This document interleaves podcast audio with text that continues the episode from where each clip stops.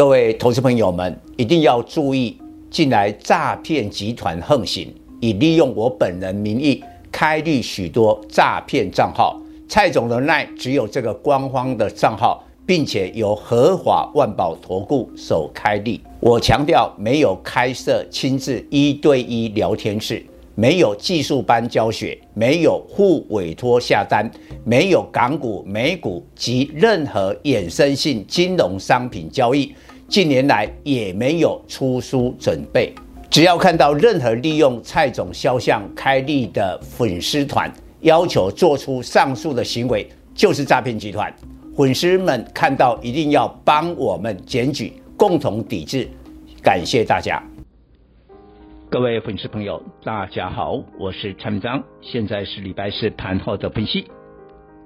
几天之前，蔡总有讲过了，多头有两道关卡要防守，一个是一五一五九，去年五月的低点，再过来一四七三二，二零二零年收盘的指数。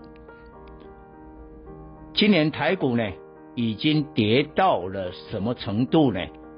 把二零二一年去年的全年度的涨的三千四百点跌光光，跌光光，进一步再跌二零二零年的涨幅，所以我说一四七三二务必守住。今天盘中就真的来到了一五一五九。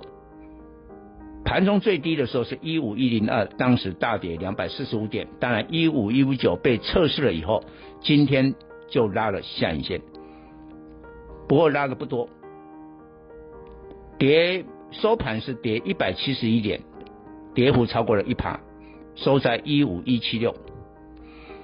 好，为什么杀融资？那因为台股的智囊人。大概占这个交易比重呢，超过了六成多了，所以每一次台股的低点都是杀融资。我在这个行业三十几年，几乎每一次都是这样，几乎没事。所以你看今天外资有没有卖超？有卖超了八十几亿，但是台股可以跌这么多。一定是融资杀得很凶。其实，在昨天融资减了五十一亿，余额是两千一百四十一亿。我告诉你，这个余额比一五一五九当时的融资余额更低，这很罕见呐。融资会提前的去比指数更早下跌，所以大概就是杀融资的问题。那这个杀融资的时候呢，就很容易产生。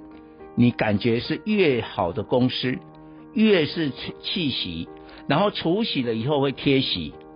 连电，连电再怎么样算，今年 EPS 是五六块，它从昨天第一天贴息，今天再一贴息，跌到四十二块了，再不小心连电就变变成了三字头。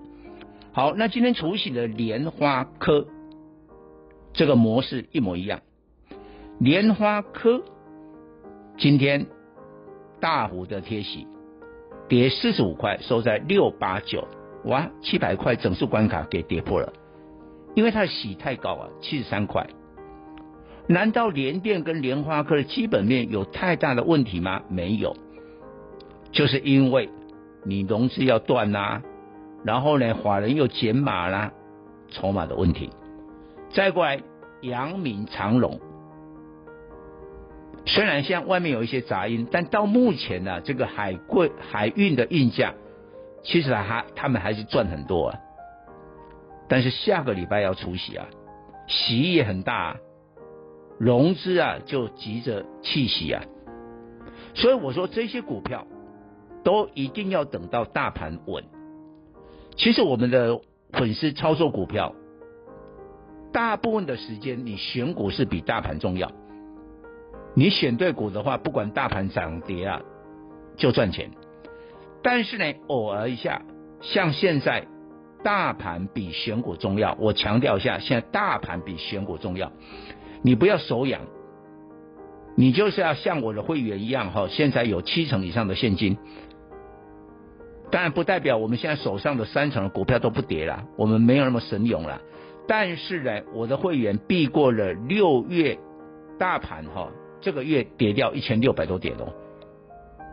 所以你你保留子弹，你就少受伤哦。你大盘稳了以后，哇，这个贴息啊，这个本利比太低，这个融资杀过头了，你到处都可以买股票，随时都可以买股票，有很多的选择。这一点我我觉得操作上你可能要注意的。但是一五一五九，假如今天跌破，而今天晚上美国股市不要再大跌的话，我认为短线是有反弹的。但这个反弹你还是要仔细的评估，美国会不会经济衰退？所以最后的底部还要审慎的观察。以上报告。